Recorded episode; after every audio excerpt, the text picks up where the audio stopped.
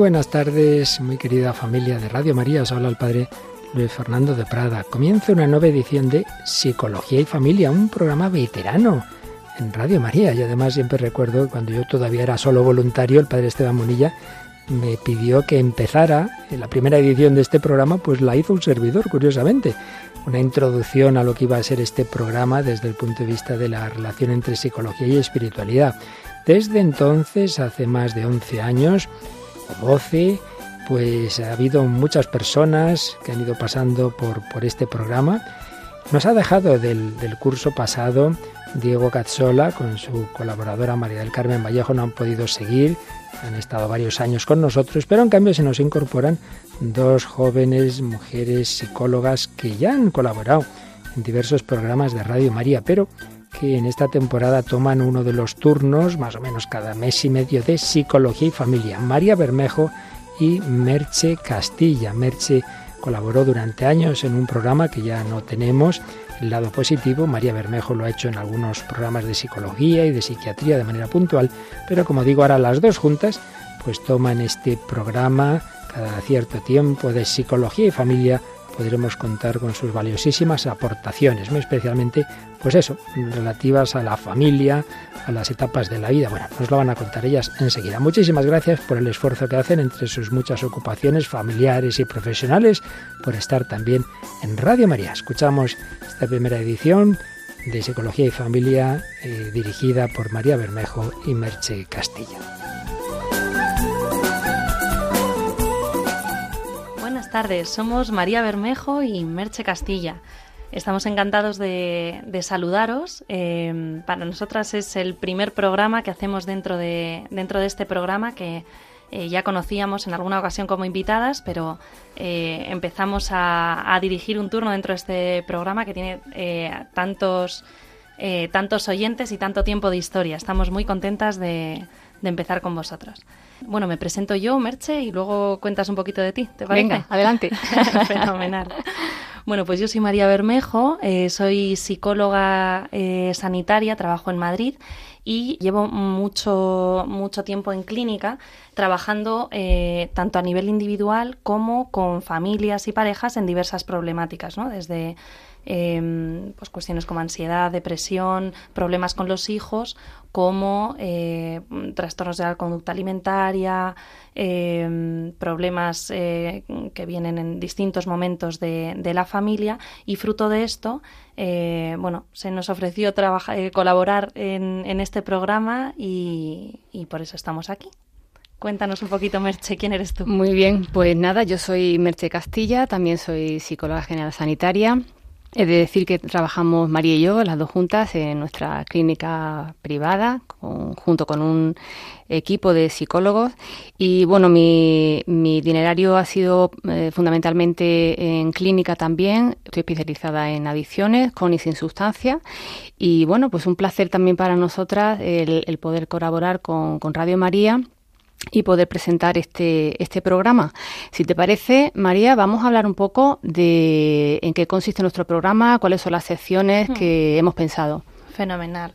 Pues este programa va a tener un eje eh, que centramos precisamente hoy, que son las distintas etapas eh, por las que pasa una familia y fruto de estas etapas muchas veces aparecen crisis evolutivas, ¿no? Crisis que pasamos todas las familias o prácticamente todas las familias según vamos avanzando con los años, ¿no? Entonces, de estas etapas que hoy vamos a tratar, surgen estas crisis y de esto mm, tenemos que intentar eh, buscar un aprendizaje, ¿no? No quedarnos en, uff, qué crisis, qué época más difícil nos ha tocado vivir como con un pesimismo, sino nada, todo lo contrario, hay que darle la vuelta, ¿no? Ver que esto es una oportunidad de crecimiento para la familia y ver qué podemos aprender en cada una de estas etapas. Por eso hoy vamos a hablar de eh, fases de este, de este, fases del ciclo vital de la familia y este afrontamiento de cada una de las crisis y durante los programas que vienen a continuación iremos tratando eh, pues distintos problemas que pueden surgir y que podemos abordar como familia, como parte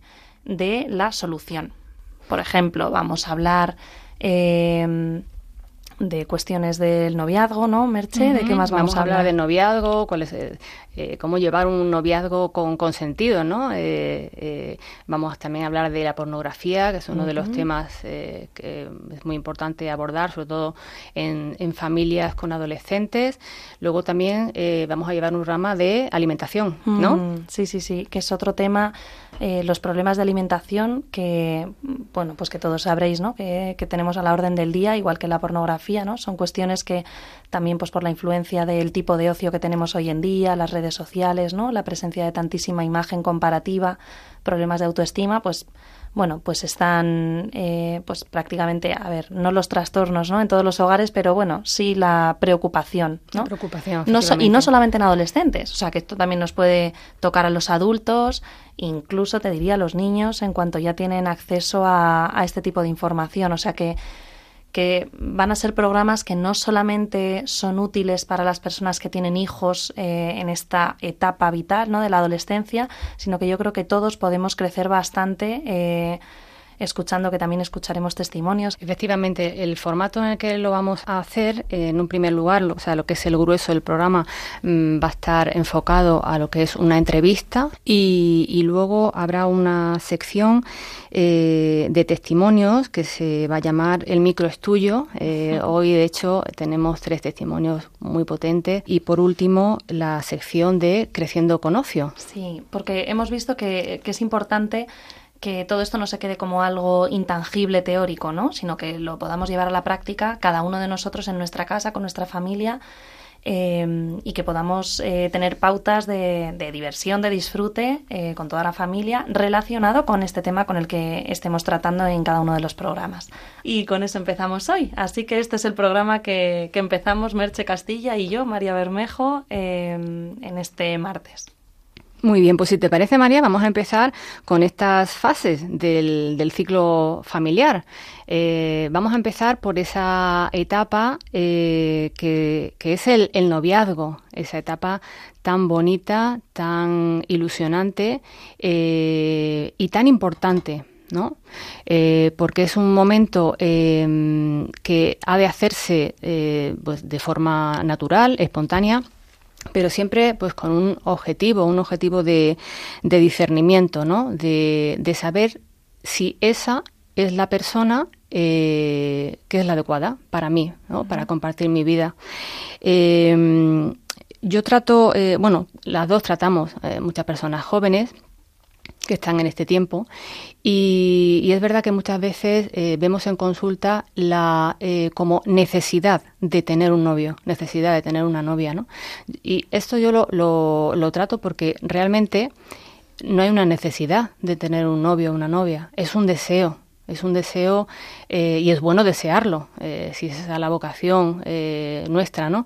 Pero cuando se siente la necesidad de tenerlo, pues eh, aumenta la exigencia si no te tiene o cómo tiene que ser esa persona. Entonces lo bueno es en este tiempo vivirlo con total libertad, eh, el deseo de, conocer a una persona. Eh, yo creo que, dentro del propósito de ese tiempo es muy importante que cada persona haga un proceso de autoconocimiento, ¿no? ¿Cómo soy yo? ¿Cuál es mi carácter? ¿Qué necesito? y luego eh, conocer a la otra persona, ¿no? Eh, y, ver si, si, encaja o no en, mi proyecto de vida, ¿no? Yo creo también que, que, este, este tiempo eh, es un tiempo de discernimiento, lo que comentaba antes, para ver si es o no la persona. Y, y que en esta etapa, para muchos de los chicos o chicas que nos estén escuchando, es importante también a veces tener una ayuda ¿no? en, este, en ese itinerario, ¿no? no vivirlo solos, sino que personas externas que ya hayan pasado por esa etapa eh, puedan dar luz a, pues a ese tiempo. Es un tiempo en el que es muy importante el trato y el tiempo. Hay que charlar mucho hay que hablar mucho de todos los temas, que no haya temas eh, tabúes. Eh, eh, sobre las relaciones con la familia, pues si, si, en el matrimonio se quiere o no tener hijos, el tema de, pues, económico, hay que hablar de todo, de todo, con total libertad. Incluso de miedos, inseguridades. Incluso de miedos, inseguridades. O sea, que se me pone por delante cuando pienso en, uff, el matrimonio, uy, uy, uy, uy.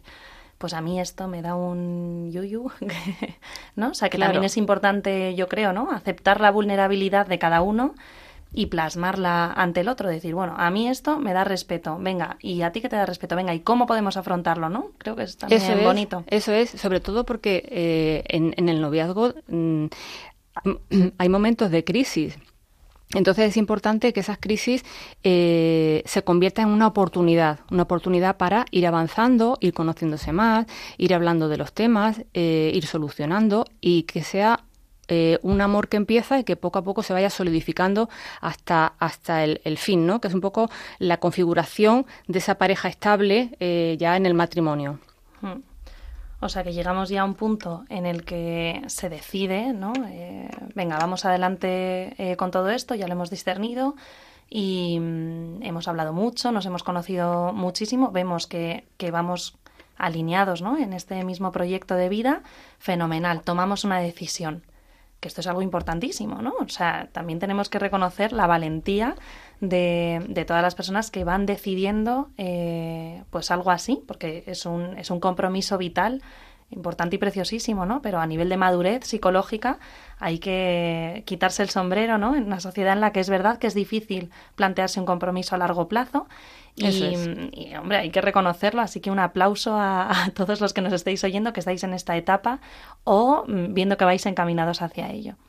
Entonces, bueno, se casa uno, ¿no? Y, mm, yo creo que eh, aquí hay muchísima ilusión por parte de, los dos cónyuges, claro que sí, pero también pueden aparecer... Mm, eh, discrepancias y roces, ¿no? O sea, porque hay que entender que eh, se forma una familia nueva y una familia nueva implica nuevas reglas, nuevas normas, nuevas características en cada uno de ellos y en la familia nueva, ¿no? O sea, yo vengo de una familia puturru, yo vengo de la otra de otra familia totalmente distinta, cada uno de mundos distintos, aunque los dos seáis de Jerez o seáis de donde sea, ¿no? Eh, o del mismo entorno, cada familia es un submundo, ¿no? Entonces hay que crear un, un nuevo mundo eh, que no es ni el, ni el de uno ni el de otro. Entonces aquí pueden entrar eh, en juego distintos roces que hay que normalizar. O sea, no vamos a entrar en crisis porque, ay, mira, es que estamos todo el día discutiendo, no pasa nada, es normal. Estamos, eh, aunque tengáis mucha ilusión y os queréis mucho, pues es normal que hasta que se acomoda un poco eso y se descubre qué es lo que estáis construyendo, pues a lo mejor tenéis que, que tomar determinadas decisiones temporalmente como si veis que eh, estar todo el día con la familia de uno u otro, con las familias de origen, ¿no? digamos así, em, genera malestar o tensiones, pues a lo mejor necesitáis un tiempito al inicio del matrimonio de dar un pasito atrás y decir, vale, vamos a configurar quiénes somos nosotros, ¿no? Cómo es nuestra familia, dar un paso atrás y, y, hacerlo un poco conscientemente. Claro, al fin y al cabo es que cada uno en ese nueva, en esa nueva eh, unión, en ese matrimonio, eh, descubra cuál es su rol y, el rol, por ejemplo, pues de las familias, ¿no? que, hay veces pues que esto implica una serie de crisis, pero, pero es que tiene que haberla, es decir, para que haya un nuevo orden en las relaciones entre tú y yo, entre tu familia y, la mía, pues eh, tiene que haber pues esta especie de como de discrepancia, de tensiones que son buenas porque anticipan un nuevo orden en las relaciones anticipan esa, esa eh, nuevo mm, estado. Y hacen crecer muchísimo. Claro. Porque te obligan a hablar, ¿no? O sea, no estamos ya simplemente compartiendo ocio o que a gusto estamos, sino que nos ayuda a madurar y a ver qué es lo importante para nosotros. Ahora mismo es esto, fenomenal, eh, estar juntos, ¿no? Este proyecto de vida, esta apuesta que hemos hecho los dos con todas nuestras cartas, pues bueno, pues vamos a hablar y hablar y hablar y hablar, ¿no? De todo lo que lo que nos preocupa, lo que nos duele. Entonces, yo em, para esto siempre, siempre, siempre recomiendo, eh, hablando de, de, hablar, ¿no? de compartir tanto, que eh, para no dañar al otro, cuando tengo necesidad de expresarle algo que me está doliendo, yo qué sé, puede ser algo propio del cónyuge o algo de su familia de origen, ¿no? que eso es casi más delicado. Em, yo siempre les recomiendo a, tanto a las parejas como a nivel individual, los que vienen a consulta, que se hable eh, como un poco en, método sándwich, ¿no? Primero eh, de lo que siento qué es lo que yo estoy sintiendo ante esta situación. Eh, pues oye, me está doliendo, no, estoy, estoy sintiendo pena por esta situación que está aconteciendo. A continuación, decir qué es lo que te duele, concretamente, qué comportamiento, qué situación, y a continuación, qué te gustaría, ¿no? O sea, aportar una solución práctica, ¿no? Porque si no, todo se queda en una queja. Y el problema es que las quejas nos comen, ¿no? O sea, nos comen en la vida familiar, en la vida de pareja, en la vida con amigos. O sea, que esto es válido para todo el mundo. O sea, las quejas comen, se comen la vida de una persona. Entonces, transformarlo en algo positivo, en una solución. Venga, ¿qué me gustaría? ¿Cómo podemos solucionar esto? Claro, y sobre todo focalizar la atención eh, en la conducta que no me gusta y que, y que te expreso que me gustaría que, cambiara, no en la persona, no hacer un ataque, ¿no? Porque al final, cuando si yo me siento atacado o rechazado, eh, no voy a cambiar nada porque mm, eh, me he sentido mal. Ahora, si a mí yo recibo, mira, pues esto que has dicho me ha herido muchísimo, pero me lo dices de una forma cariñosa, a lo mejor incluso diciéndome me das la mano, yo veo que eh, el cariño que me tienes está preservado aunque me estés expresando pues tu molestia o tu desagrado por, por esa conducta. Es muy importante es eh, el expresar el desagrado o el enfado, pero siempre de una forma cariñosa, preservando el, el buen trato al otro. Y, por, y por eso también es útil especialmente el, el, hablar de lo que se siente previamente, ¿no? O sea, no solamente, oye, esto me molesta, sino, oye, me he sentido triste en esta situación, porque así el otro no lo recibe a la defensiva, ¿no? Como un ataque sino que se prepara, digamos así, para empatizar, ¿no? Para, para escuchar y acoger. Y esto también es especialmente importante en esta etapa con respecto a a los roces que pudieran surgir con las familias de origen, ¿no? Ahora de repente yo que estaba todos los días con mis padres, solamente puedo verles quincenalmente los domingos porque un domingo voy, por poner un ejemplo, ¿no? Eh, un domingo voy a casa de mis suegros y otro domingo pues voy a casa de mis padres y lo echo de menos y, y puede que me aparezcan quejas o haya cosas que no me gusten porque estoy ya un poco enfurruñado, ¿no? Por, por la situación, porque echo de menos cosas, claro que sí, o sea, es una decisión preciosa, pero también hay, hay como una pérdida, ¿no? Una pequeña pérdida em, en el tipo de relación que tenías que no hay que verlo como una pérdida. O sea, se puede vivir así, pero hay que enfocarlo como una ganancia y un cambio en la relación con tu familia de origen que no tiene por qué ser eh, algo empobrecido, ¿no? Sino que se puede potenciar muchísimo la relación con la familia origen. Claro, es un nuevo orden en la prioridad de, de, nuestras relaciones con los demás. Pues antes a lo mejor, pues tu familia de origen pues está en el primer lugar y ahora mismo, pues después del matrimonio, pues eh, no es así. No significa que lo hayas perdido, pero está en no, hay que colocarlo en otro, en otro sitio. Eso es. Así que bueno, como un tip práctico, yo creo que también hablar otro más, ¿no? Eh, hablar también de las cosas buenas que has percibido en la familia de origen del otro. Esto es algo que muchas veces se nos olvida y esto reconforta muchísimo el decir, oye, qué cariñosa tu madre, fíjate qué maja cuando ha hecho no sé qué, oye, qué atenta, que ha visto que estaba cansadilla y me ha ofrecido no sé cuánto. Pues esos detalles al final hacen que, que, se perciba. Em, todo como muy agradable, ¿no? Hace, facilita muchísimo la relación con la familia. Claro. Y suaviza todos los posibles roces que puedan surgir de forma natural. Claro, al fin y al cabo es eh, mm, cambiar la mirada, ¿no? Es decir, poner una, la mirada en, las cosas positivas y gestionar aquellas que no me gusten, mm. pero conectar sobre todo con lo bueno. Eso es, eso es. Entonces, bueno, hablando de conectar con lo bueno, eso es. También. ¿A dónde nos eh, vamos? Nos vamos a escuchar una canción que, que, bueno, yo creo que nos va a conectar mucho con, con, el buen ánimo y ahora hablamos a ver, quiero que estéis atentos. Eh, acerca de las sensaciones que nos transmite eh, esta canción que vamos a poner. Ahora, ahora la comentamos. Os dejamos con Bruno Mars en la canción Merry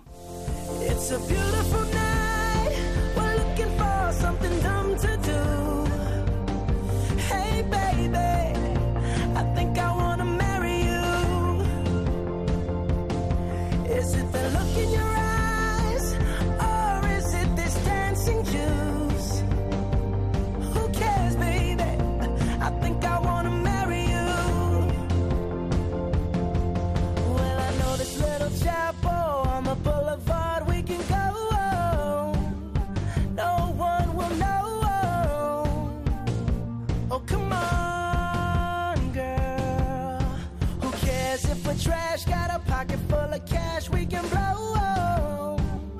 Shots up.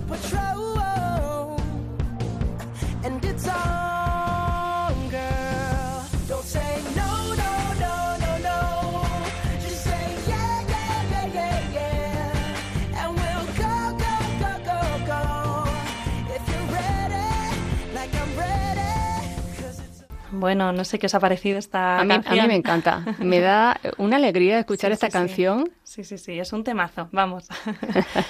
Porque, bueno, habla de, o sea, yo estoy preparado, estamos preparados, mm, puede haber dudas, puede haber dificultades, pero vamos con todo, ¿no? O sea, es, es una alegría, es un chute de, de energía ante pues ante las dificultades que puede haber en el día a día, ¿no? Que, que las hay en todas las vidas humanas. Eh, vamos con ello, vamos con ello. Bueno, entonces estábamos, María, eh, bueno, hay que recordar a nuestros oyentes que estamos en el programa eh, Psicología y Familia. Eh, hoy estamos hablando sobre fases del ciclo vital familiar. María Bermejo y Merche Castilla, hoy nuestro primer programa. Y estamos con el matrimonio, habíamos hablado del noviazgo, el matrimonio y llegan los hijos llegan los hijos, llegan los hijos o no. O no. Mm, vamos a hablar también de esto, ¿no? Que es una situación que, que igual uno no se plantea, ¿no? Eh, entonces, bueno, se confirma un embarazo, ¿no? Aparece muchísima ilusión. Eh, la mayoría de las veces es verdad que se lleve con alegría, pero otras veces eh, a la persona o al matrimonio le genera un shock, ¿no? O pueden aparecer miedo. Eh, Seguro. Claro. y es totalmente normal. No pasa nada, absolutamente nada. Eh, entonces hay que normalizar. ¿Pensabas que tenías que dar botes de alegría? Pues igual no. O sea, las personas somos seres muy complejos en los que, eh, bueno, podemos tener momentos de ilusión y mucha alegría y otros momentos, o igual a la vez, eh, miedo. Eh, incluso rabia porque ay tenía esto planeado y esto me lo trunca, ¿no? Este plan laboral o este viaje o este lo que sea y pueden cohabitar perfectamente esas emociones y no pasa absolutamente nada y creo que es importante que, que, todos sepamos esto para no, culpa, no culpabilizarnos, tanto individualmente como no extrañarnos, ¿no? no escandalizarnos de que mi cónyuge, pues igual no está pegando tantos botes de alegría, de alegría como lo estoy haciendo yo, ¿no? Por eso tan importante hablarlo y expresarlo desde la normalidad. O sea, somos seres súper complejos en los que cabe todo esto y mucho más.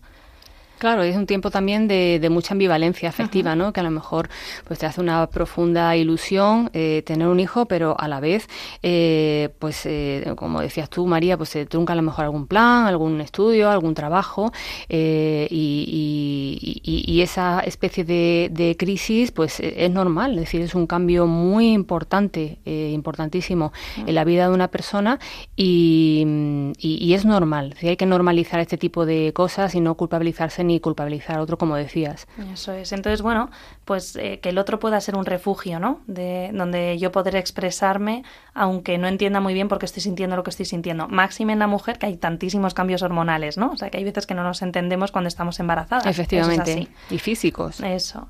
Entonces, bueno, cada uno de los dos. Eh, nace el bebé, ¿no? Y vais a tener papeles muy distintos. Esto, esto es importante también saberlo porque eh, pues eh, la, la, diada, el vínculo entre madre e hijo, eh, de repente pasa a un primer plano, ¿no? Cuando llega el bebé ya a casa, pasa a un primer plano y el padre muchas veces no entiende muy bien cuál es su papel. Uh -huh. O sea, de repente, ¿cuál es mi rol? O sea, yo estaba hasta ayer con mi mujer eh, todo el día y ahora de repente eh, mi mujer está con ese pequeño ser que no para de llorar y babear.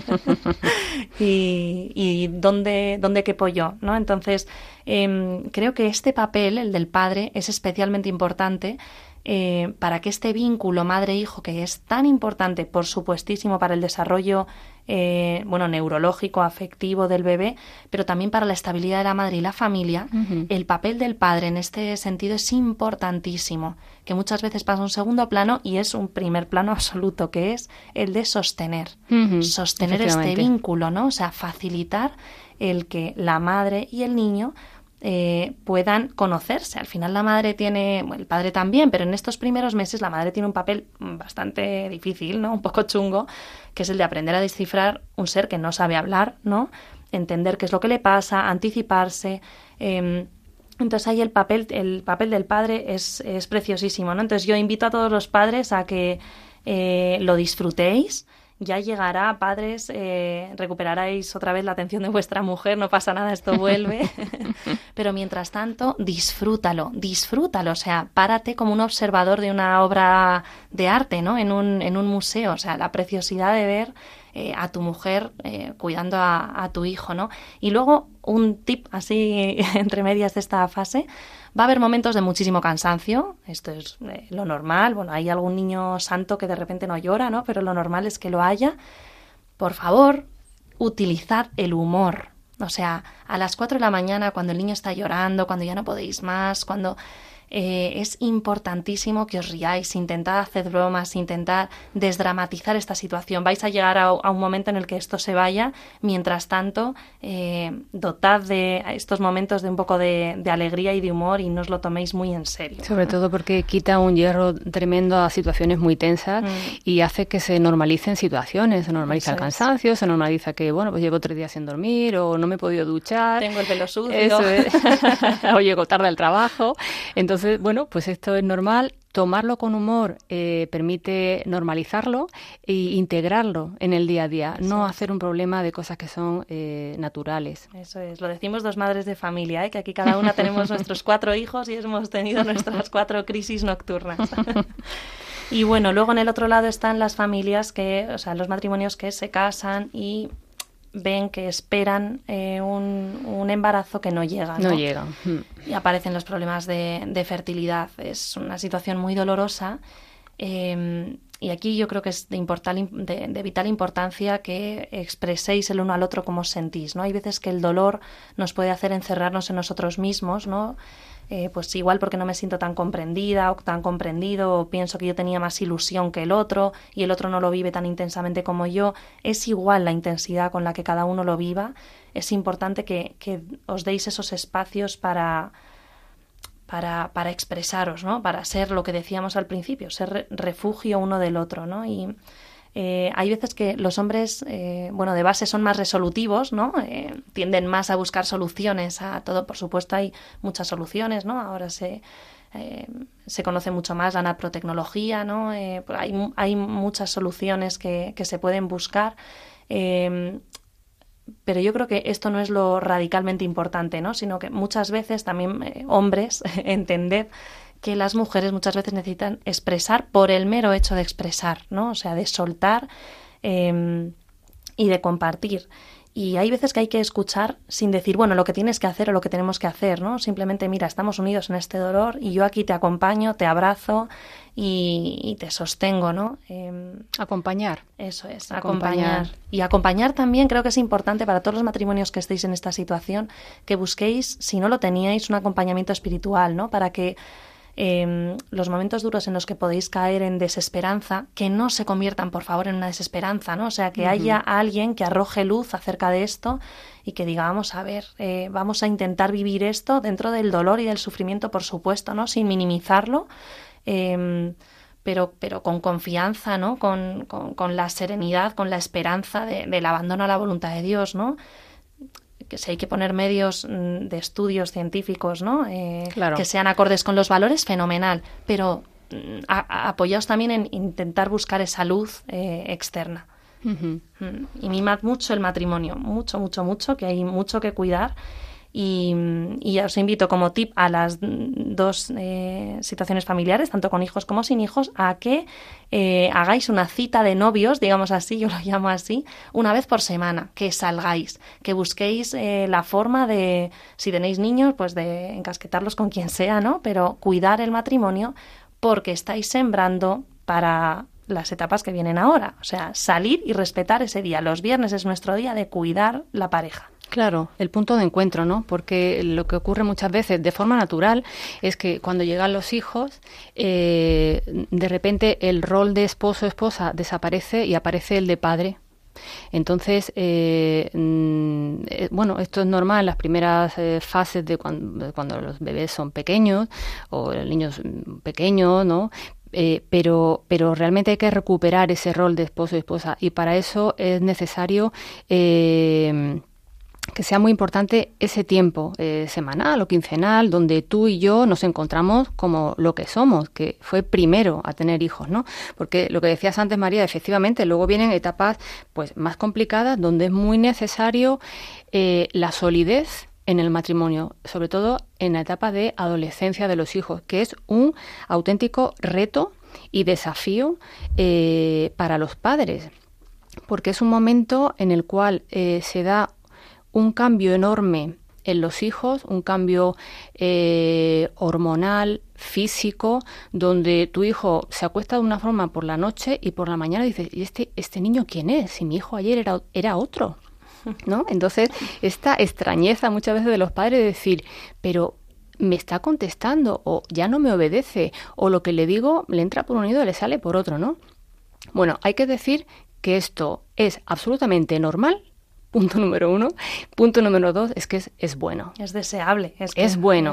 ¿Por qué? Porque el tiempo de la adolescencia es un tiempo de transición al adulto que será. Es decir, eh, pasa de una etapa infantil y va madurando poco a poco a una edad adulta. Entonces, este chico pues tiene que eh, saber decir no, eh, decir pues no estoy de acuerdo, eh, tiene que aprender a negociar y todo eso va a, a conllevar una serie de discusiones, conflictos que, que, son necesarias, que son necesarias y son buenas. Entonces, ¿cuál es la actitud aquí de los padres? En primer lugar, y lo más importante, esto se pasa. Yo cuando tengo padres en consulta eh, digo, esto no es un mal para siempre, esto se pasa. Entonces, la cosa es con qué actitud hacemos frente a este tiempo, ¿no? Y es un tiempo en el que es muy importante las actitudes de paciencia, muchísima paciencia. Eh, el, a lo mejor el, portazo de este hijo de hoy, eh, mañana este hijo no le da ninguna importancia. Eh, hay que saber ver lo que hay detrás de ese portazo. A lo mejor está frustrado, está triste, pues hay que atender emocionalmente a ese hijo. Es un tiempo de muchísima perseverancia donde es importante inculcar una serie de valores para ese adulto que será. Entonces, no podemos tirar la toalla así como así, aunque nos apetezca, muchísimo, porque los hijos adolescentes hay veces que tensan hasta el final, ¿no? Pero es importante que si quiero inculcar el valor de pues la obediencia o el orden o, el esfuerzo sea eh, pues pico y pala no perseverante. Y sobre todo muy importante con los adolescentes ser firmes pero con cariño. ¿por qué? porque eh, ellos van a necesitar de un referente entonces, este referente, pues es importante que sea pues, con una actitud eh, pues paciente, eh, perseverante, eh, con firmeza, donde, donde las cosas son buenas, que se hagan así, pero siempre con cariño, nunca rechazando o atacando a un adolescente. y si en este tiempo los padres pues necesitáis ayuda, pues es importante, es decir, que, que que es un tiempo difícil y, sobre todo es un reto también para, para el matrimonio, donde hay veces que eh, las diferentes formas de, de percibir la educación supone un conflicto, ¿no? Pues a lo mejor pues la mujer pues lo ve de una forma, el padre de otra y eso surge luego conflictos en el matrimonio. Entonces es muy importante ahí eh, más que nunca esa solidez en la unión, en el matrimonio y que, y que pueda contar con, con, una, con una ayuda externa. Eh, pero los hijos crecen, esto pasa y... Y se independizan. Y se van, y, se van. Vuelan. Entonces, bueno, esto em, para muchas parejas eh, se convierte en un momento trágico, pero vamos a ver, vivámoslo con alegría, ¿no? Eh, es el momento de recoger los frutos que hemos ido sembrando em, a lo largo de nuestra vida cuando hemos cuidado la relación conyugal. Y si eso no ha llegado, si, si no habéis cuidado la relación conyugal, no pasa nada, estamos perfectamente a tiempo de de dejar a un lado la logística, que durante todo este tiempo ha sido eh, pues nuestro caballo de batalla, y centrarnos en nosotros, ¿no? en cuidar la pareja, en, en, en mimar el vínculo conyugal por encima de, de la parentalidad. Entonces, bueno, eh, puede que no tengáis muchas ganas. Esto también lo vemos en consulta, ¿no? Que cuando no has... Eh, de repente dices, ¿este quién es? que está aquí al lado. Eh, puede que no tengas muchas ganas de cuidarlo eh, o de cuidar el vínculo. No caigamos en ese hastío, ¿no? En esa desesperanza o en ese conformismo de, bueno, estamos hasta aquí, hemos llegado hasta aquí, lo seguimos manteniendo y, y suficiente, ¿no? vamos a hacerlo crecer. ¿Cómo lo podemos hacer crecer? Mantengo la idea de lo de las citas semanales que si se ha hecho hasta ese momento, fenomenal, y si los que me estáis escuchando eh, no lo habéis hecho hasta ahora, pues es el momento. O sea, poneos guapetes el uno para el otro, buscad un plan, em, un plan apetecible y, salir a disfrutar, ¿no? Luego hay un reto también, em, bueno, si la economía no está para eso, pues oye, se ponen unas velitas en casa, se pone un ambiente un poco mono y también os ponéis guapetes y se cuida el vínculo, la conyugalidad por encima de la parentalidad. Y en esta época la parentalidad solamente tiene un conflictillo, ¿no? Que es que aparecen las nuevas familias. Es decir, mis hijos han volado, puede que estén creando nuevas familias, aparecen. Acordaos de lo que hablábamos en las primeras etapas de consolidación del matrimonio, de conformación de la pareja estable. Em, están creando sus nuevas características, sus nuevas normas, su nueva familia. Entonces aquí intentad respetar eso, ¿no? Eh, por, por su bien, ¿no? Por el bien de su vínculo, del vínculo de vuestros hijos y nuero, nueras, yernos, tal, eh, y por el bienestar de toda la familia vuestra. Así que llegado esto, ya queda poco, ¿no? Ya queda poco, ya queda un poco la etapa, la etapa final, la etapa eh, principalmente de la jubilación, ¿no? Que es un, es un tiempo también, pues es un desafío, ¿no? Para, para el matrimonio, para la persona que, que deja de trabajar. Es un tiempo, por una parte, de, de pérdidas naturales, es decir, pues, eh, pues se deja de trabajar, a lo mejor el círculo social relacionado con lo laboral, pues también se, se pierde un poco, lo económico, a lo mejor aparecen los primeros achaques en cuanto a la salud. Eh, entonces, eh, también es cierto que este tiempo de, de, bueno, pues de pérdidas naturales, ¿no? Eh, también es un tiempo que entraña muchísima oportunidad, un tiempo de ganancias, ¿no? Pues a lo mejor eh, se tiene eh, mayor tiempo libre pues para llevar a cabo aficiones, eh, las relaciones con los demás, hacer viajes, el ejercicio físico. esta semana he tenido una, una paciente en consulta que precisamente pues está a un año de jubilarse, ¿no? Y me decía, mira Merche, mi mayor ilusión es que cuando me jubile quiero apuntarme a clases de canto. Dice, toda la vida he, tenido una afición muy grande a la música, pero nunca he podido, por la familia, por el trabajo, y dice, estoy deseando jubilarme para apuntarme a canto, ¿no? Pues precisamente este tiempo es un tiempo de ganancia, de oportunidades, de hacer cosas que a lo mejor no he podido hacer antes. Y, y si continuamos un poco, pues con, con, después de la jubilación, pues llega el tiempo de la tercera edad y la viudedad, ¿no? Mm. el momento en el que uno de los cónyuges, pues desgraciadamente fallece y hay que, pues, elaborar eh, ese tiempo de, duelo, ¿no? Eh, empieza un poco con la negación, el, el, estar un poco en shock con ese con ese momento de pérdida, pero es un, es un duelo eh, natural, es un tiempo difícil, duro, pero también es importante que eh, mm, avanzar en estas etapas del duelo hasta llegar a la aceptación, a la aceptación de la, de la pérdida y, a vivir esto como, como, un proceso, como un proceso natural. Eh, yo quisiera, antes de terminar con, con, esta sección, María, y con una canción que vamos a poner ahora de Carlos Vives, que eh, se titula Ella es mi fiesta, es una canción muy bonita porque es eh, la declaración de amor de un hombre a su mujer después de todos los años de matrimonio, ¿no? Y la canción se llama Ella es mi fiesta. Pero quiero terminar antes con una, eh, em, una frase de Víctor Hugo que dice, ya no estás ahí donde estabas, pero estás donde quiera que estoy yo.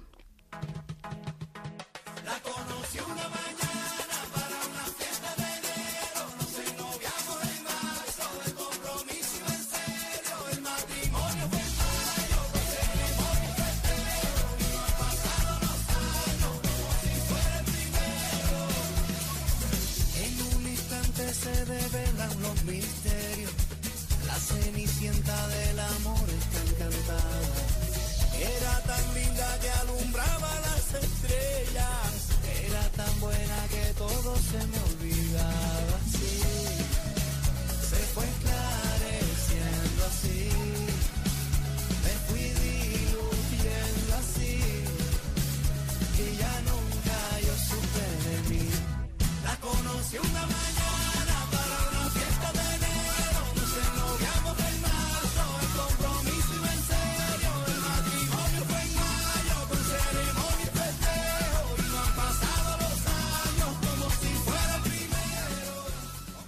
Bueno, pues seguimos aquí, María Bermejo y Merche Castilla, en el programa de eh, Psicología y Familia en Radio María. Este es nuestro primer programa. Estábamos hablando, llevamos un rato hablando sobre las fases del ciclo vital familiar y ahora vamos a inaugurar este nueva, esta nueva sección que se llama El micro es tuyo.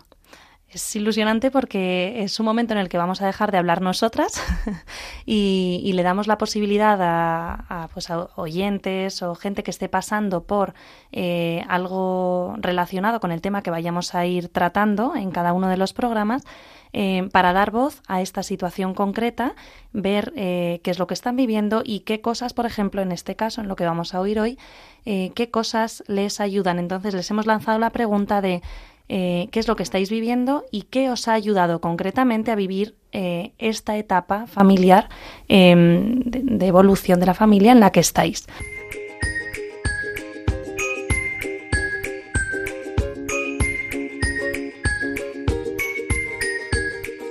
El micro es tuyo.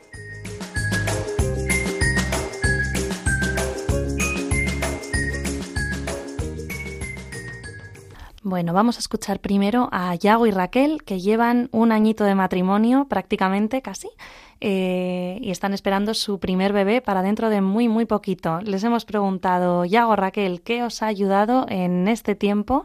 ¿Qué podéis decirle a nuestros oyentes eh, que pueden utilizar como tips, ¿no? como truquillos, para vivir, vivir bien esta etapa de establecimiento del matrimonio, de esta primera fase? Hola, buenas, somos Yago y Raquel y llevamos nueve meses casados. Y durante este tiempo una de las cosas que hemos visto que nos ha, que nos ha seguido ayudando, porque ya lo hacía en el noviazgo, es eh, hablar mucho. Porque mm, lo que hemos visto es que cada uno viene de pues, su casa, con su familia de origen, su forma de relacionarse con la familia, sus normas, costumbres, eh, y al final como que tiramos para traer lo nuestro a, a nuestro nuevo hogar y lo que hemos visto es eh, pues que hay que, escuchar al otro para saber cómo se siente si,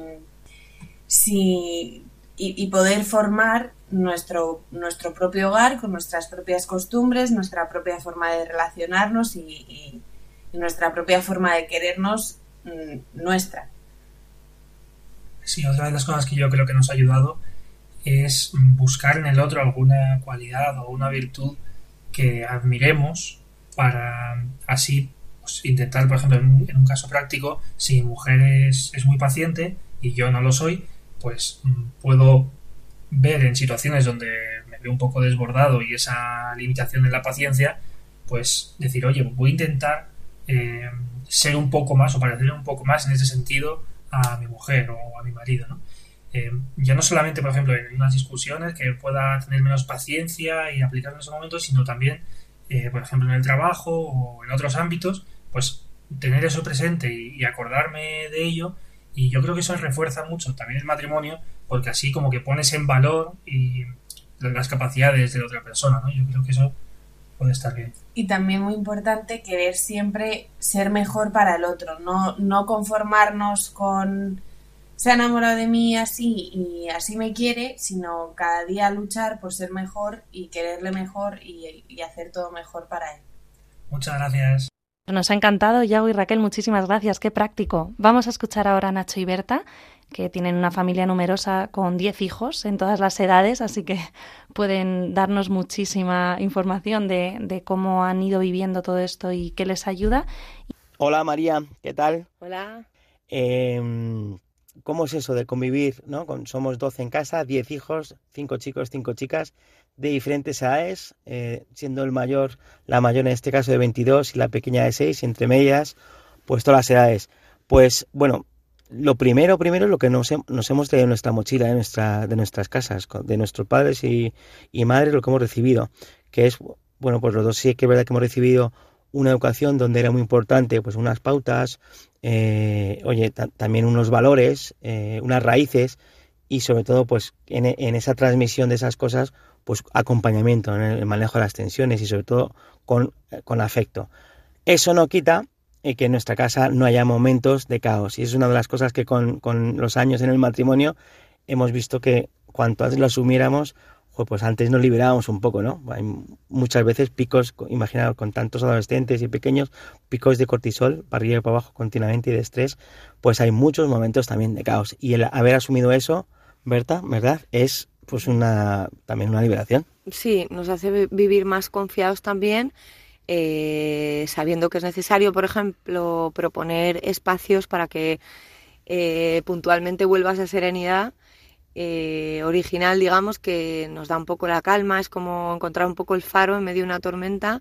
Entonces intentamos proponer pues momentos de oración, que es muy importante para Nacho y para mí, por ejemplo, la oración conyugal, la primera, como un soporte muy firme para también un poco ver las necesidades de ellos, las necesidades que hay como familia y luego la oración familiar. Siempre proponemos eh, un momento eh, semanal seguro y luego durante la semana a diario pues intentamos también eh, pues eso mantener los momentos de oración. Y también vemos fundamental eh, en medio de este caos no que somos tantos pues mm, sobre todo en la adolescencia que es un momento de mucha vorágine y de muchos cambios que siempre haya buen humor. Intentar relativizar algunas situaciones que se van a dar eh, sobre todo en los adolescentes, como te decía, de impulsividades y de cambios hormonales, que es normal. Entonces, intentar mantener el buen humor, eh, lo intentamos siempre que la, situación eh, pues se proponga, ¿no? O sea, que se, que se pueda tener. Sí, y si ya me preguntas si a modo, por ejemplo, personal, como estamos a nivel de exposición de tiempo, más con los pequeños, pues corrigiendo, ayudando, que si los deberes, que si para arriba abajo, no como más, más tiempo de inversión con ellos, muchas veces a mí personalmente me pasa que cuando me dirijo hacia alguno de los más mayores, pues tengo una tendencia natural a tratarles mucho más pequeños de lo que son. Entonces, algún, alguna cosa que siempre me ha podido haber ayudado es, oye, pues si tengo que hablar a mi hijo que tiene 17, voy a pensar que tiene que voy a tener tres más, tres años más, 20 años. Entonces me ayuda a colocarle un poco en, su sitio y si le tengo que corregir o ayudar o preguntar sobre eh, su vida o lo que sea, pues al final no es lo mismo. Él yo creo que siente que le trata como un mayor, que es una cosa que muchas veces nos reclaman.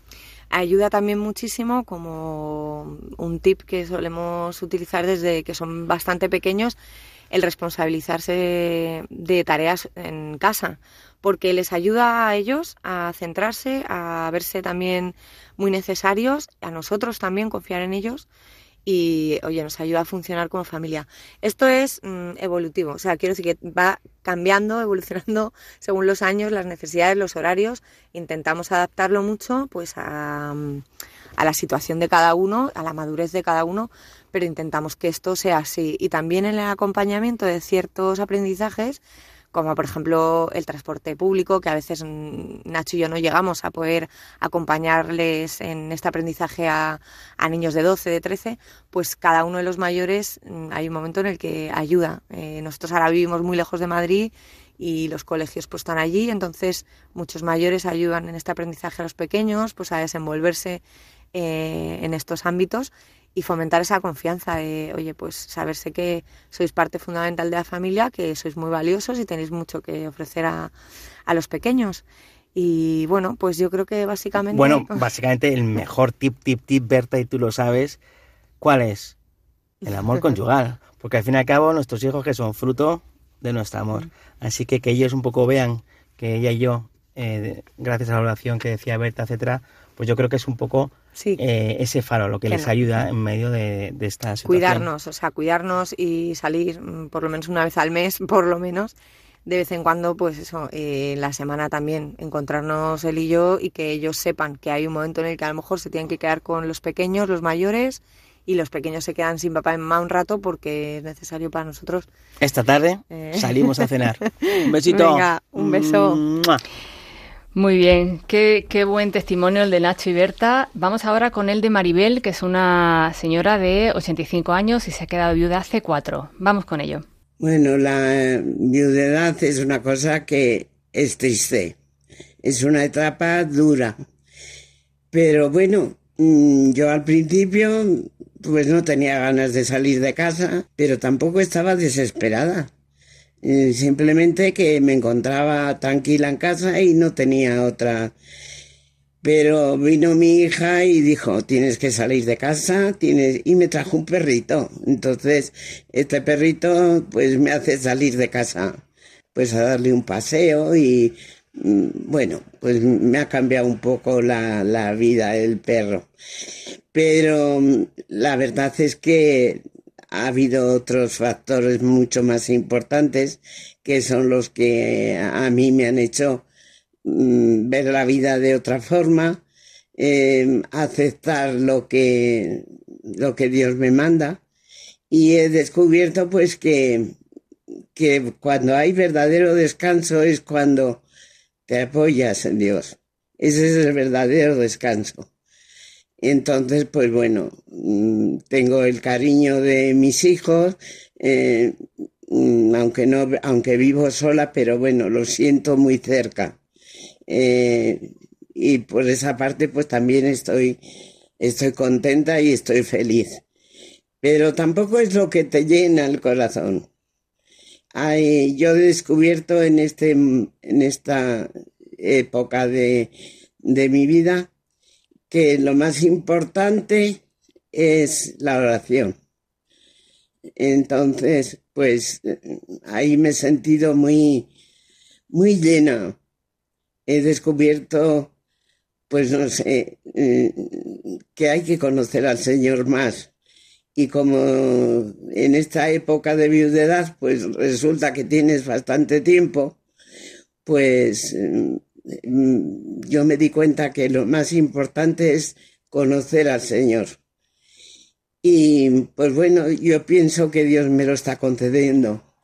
Y ahí es donde yo verdaderamente he descubierto pues que se puede estar alegre, que se puede estar feliz, que, que las cosas pasan por algo. Yo soy una persona que está bastante limitada en cuestión de movimiento y lo veo como, como una ayuda a encontrarme con el Señor. Maribel, ¿qué le dirías eh, a las personas que ahora mismo te están escuchando y que estén en un momento como el que tú estás? ¿Qué, qué le dirías para ayudarlas? Pues nada, que recen a todas las horas, que hablen con el Señor, que no se van a sentir solas. Yo me estoy emocionando porque soy una persona de lágrima fácil, pero la, la verdad es que soy una persona alegre, con ganas de, de hacer cosas, sobre todo con muchas ganas de conocer más y más al Señor. No me canso. Y eso me produce un gran descanso y una gran confianza. No sé, yo cuando me voy a la cama le digo al Señor, mm, si me tengo que ir ahora, Señor, pues tú sabrás. Perdona primero mis pecados y luego me llevas contigo. Y me duermo como un lirón, o sea que... Bueno, pues nos quedamos con este estupendo testimonio de, de Maribel. Muchas gracias a los tres. Eh, para las personas que están viviendo situaciones como similares a las de Maribel, de esta eh, última eh, etapa, em, os proponemos que escuchéis eh, quincenalmente los sábados a las seis de la tarde el programa Éramos tan jóvenes, ¿no? un programa de acompañamiento a mayores hacia la plenitud de la vida cristiana, ¿no? un programa de vida ascendente. Os, os animamos a escucharlo, que seguro que os es de mucha ayuda. Muy bien, pues estamos entonces eh, en el programa de Psicología y Familia hablando de las fases eh, del ciclo vital familiar y estamos ya terminando y vamos a empezar con esta eh, mm, sección de Creciendo con Ocio y vamos a recomendar un libro y una película.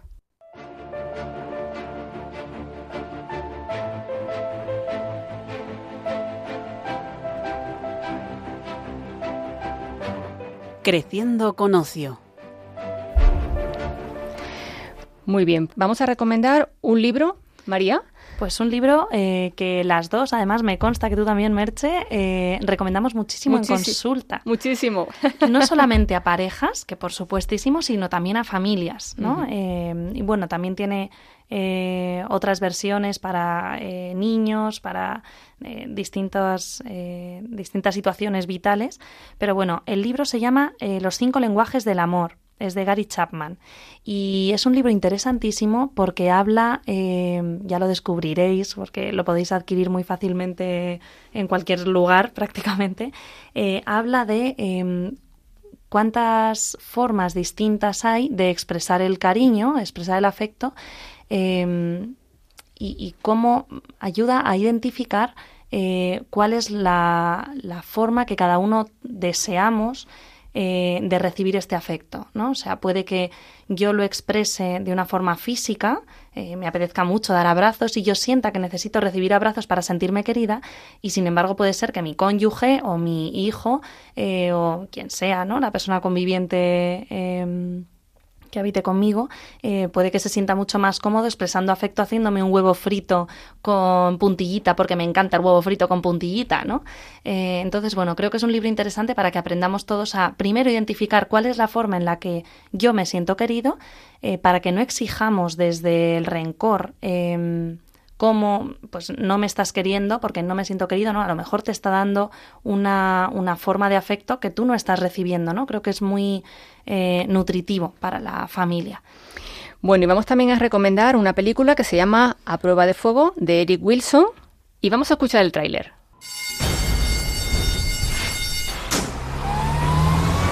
Soy el capitán Hall del departamento de bomberos. Vinimos a ayudarles. Ayúdame, por favor, señor. ¡Rápido, rápido! ¡Uno, dos, tres! Hablaron dos veces de un diario para una entrevista. Parece que soy un héroe para todos excepto para mi esposa. Te he visto corriendo hacia un edificio para salvar gente que ni conoces, pero ¿dejarás que tu matrimonio completo se queme?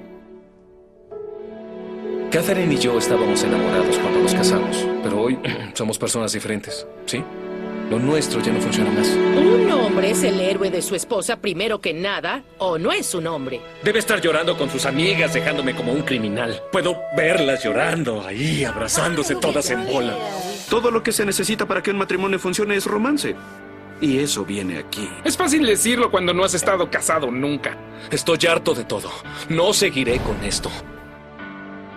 Quiero que pospongas el divorcio por 40 días. Quiero que recibas algo por correo. Vive un día a la vez. A ver qué pasa. Cada día suma un nuevo concepto en mi forma de tratarla. Mi consejo es que lo hagas a lo grande. En los últimos días eh, me ha hecho café, me compró unas tristes florecitas y ahora llamó solo para saber si estoy bien.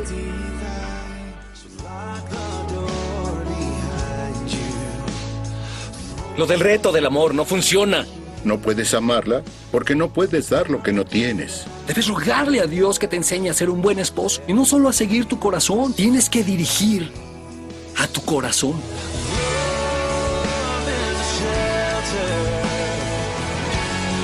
Capitán, salga de la casa, el techo se va a derrumbar.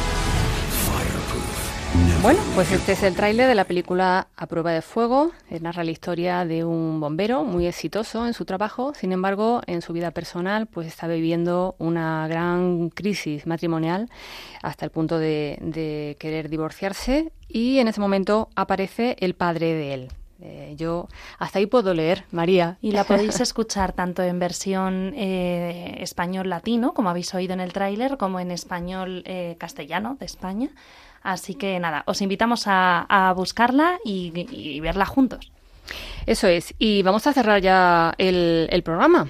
Vamos a recordar el próximo programa, que será el día 6 de diciembre. 6 de diciembre. A las 5 de la tarde, eso es. Si queréis volver a escuchar el programa de hoy, eh, podéis volver a, oírlo en los podcasts que estarán colgados en la web de Radio María, en los podcasts de Psicología y Familia. Con, podéis buscarlo por la fecha de hoy.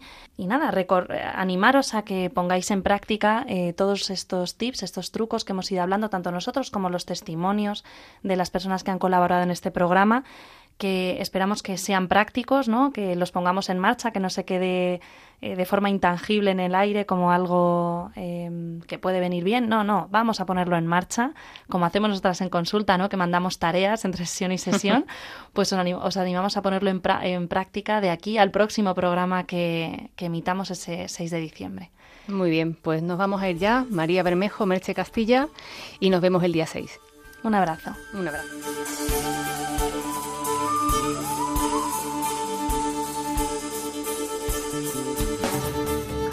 Así concluye Psicología y Familia con María Bermejo y Merche Castilla.